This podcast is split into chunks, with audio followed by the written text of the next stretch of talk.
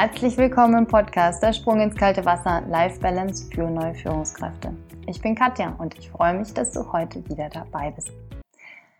Ein Coachie von mir, beziehungsweise ein Klient von mir, hat mir gesagt, dass er ein Problem hat. Und zwar sind sehr, sehr viele von seinem Team gerade im Homeoffice oder sie arbeiten nicht vor Ort und er hat nicht die Möglichkeit, alle immer einmal in der Woche zu treffen.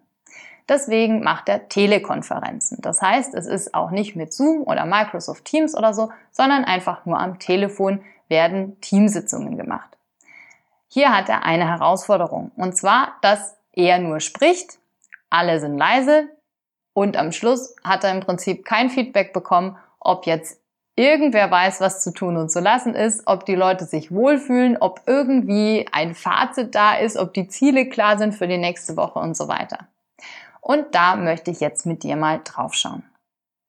Wie kannst du ein Team-Meeting organisieren, dass A, deine Leute mitmachen, also nicht nur leise sind wie bei meinem Klienten und aber auch nicht sich total verquatschen, sondern dass jeder danach weiß, was er zu tun und zu lassen hat und dass vielleicht auch sowas wie ein bisschen Menschlichkeit bei rumgeht und du als Führungskraft weißt, wie es einfach jedem geht. Vielleicht kennst du Lisa. Lisa habe ich dir in einer der letzten Folgen schon vorgestellt. Lisa ist Teamleitung und noch relativ jung. Das heißt, sie ist eine neue Teamleitung und sie hat ein sehr heterogenes Team.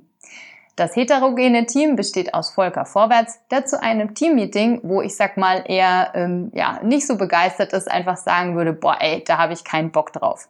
Dann gibt es die Susi Spaßvogel und die würde vielleicht sagen, also ich habe keine Ahnung, was ich jetzt eigentlich in der nächsten Woche machen soll und ich kann meine Kreativität gar nicht ausleben und irgendwie weiß ich überhaupt nicht, was ich tun und lassen soll bis zum nächsten Mal. Der Heiner Harmonie, der würde zu einem Teammeeting sagen, wo er jetzt nicht so ganz begeistert ist, hm, also so irgendwie weiß ich jetzt ja auch gar nicht, wie es den anderen so geht. Und die Franzi Fakten, Franzi Fakten, der fehlen eben die Zahlen, Daten, Fakten, die sie braucht, um die nächste Woche gut zu überstehen im Homeoffice oder vielleicht sogar offline, wenn uns Corona irgendwann mal wieder offline arbeiten lässt. Das heißt, jeder hat möglicherweise eine unterschiedliche Motivation, um in ein solches Teammeeting zu gehen. Der Volker Vorwärts hat die Motivation, dass er einen Punkt setzen will. Er will Entscheidungen und er will ganz klar ein Ziel, auf das er hinarbeiten kann. Die Susi Spaßvogel hat das Ziel, dass sie ihre Kreativität ausleben kann und dass sie als etwas äh, verrückter, chaotischer Kopf möglicherweise die Leitplanken für das nächste Mal oder für die nächste Woche bekommt, damit sie gut arbeiten kann. Der Heine Harmonie, wenn wir uns den anschauen, der möchte einfach so den Team Spirit irgendwie fühlen und der möchte auch wissen, wie es den anderen geht. Egal, ob das jetzt in einem klassischen Teammeeting ist, das ihr offline macht oder online, ist es natürlich noch ein bisschen interessanter, wie das rüberkommen kann. Und die Franzi Fakten, die geht in ein Teammeeting, damit sie danach ganz klar einen Plan hat, was sie bis zum nächsten Mal alles erledigen muss. Zum Beispiel. Und jetzt darfst du dir überlegen, was hast du eigentlich für ein Ziel, was du bei einem Team-Meeting dir versprichst. Einmal von dir selber, aber vielleicht auch von deinem Team. Und dann kannst du dir überlegen, in welche Meetings gehst du denn gerne und in welche gehst du vielleicht nicht so gerne. Und dann geht's dir vielleicht wie dem Volker vorwärts, der dann sagt, also das nächste Mal weiß ich gar nicht, ob das mir was bringt und ob ich überhaupt hinkommen soll. Wie kannst du das also machen? Die Lisa hat sich Folgendes überlegt. Sie hat sich erstens ihre eigenen Ziele überlegt, wie sie aus diesem Teammeeting rausgehen will. Und dann hat sie sich überlegt, wie sie jeden Einzelnen in ihrem Team gut abholen kann, damit der oder diejenige auch gut aus diesem Meeting rausgeht und die Motivation möglicherweise von dem oder derjenigen, ja, so hoch ist, dass sie mit einem guten Gefühl aus diesem Teammeeting rausgeht.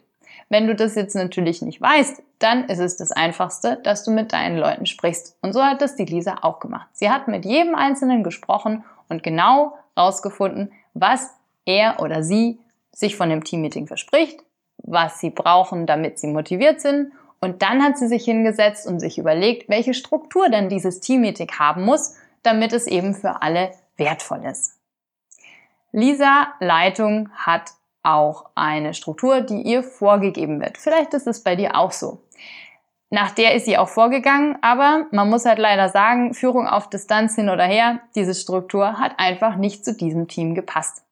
Jetzt kann es natürlich sein, dass du sagst, na ja, bei uns wird es aber immer schon so und ich halte mich schon immer so dran und so weiter.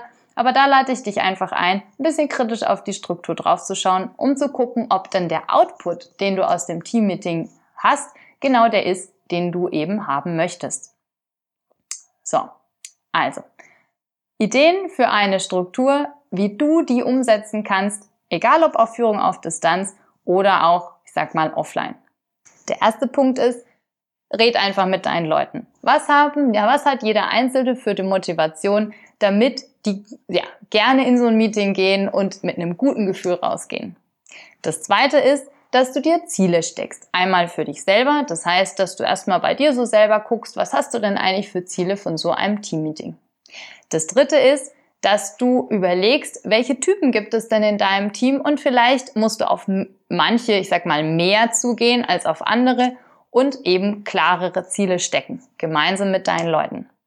Das letzte ist eines der wichtigsten Dinge, wo ich denke, dass die auch zu einem virtuellen Meeting gehören und das ist der Check-in. Das heißt, das ist so ein bisschen der ja, Kaffeeklatsch-Ausgleich, sage ich mal, wo du einfach deine Leute fragen kannst, wie es ihnen überhaupt geht. Und dass ein kurzer Austausch möglich ist, wo es eben nicht um fachliche Themen geht. Und dafür einfach Zeit einplanen.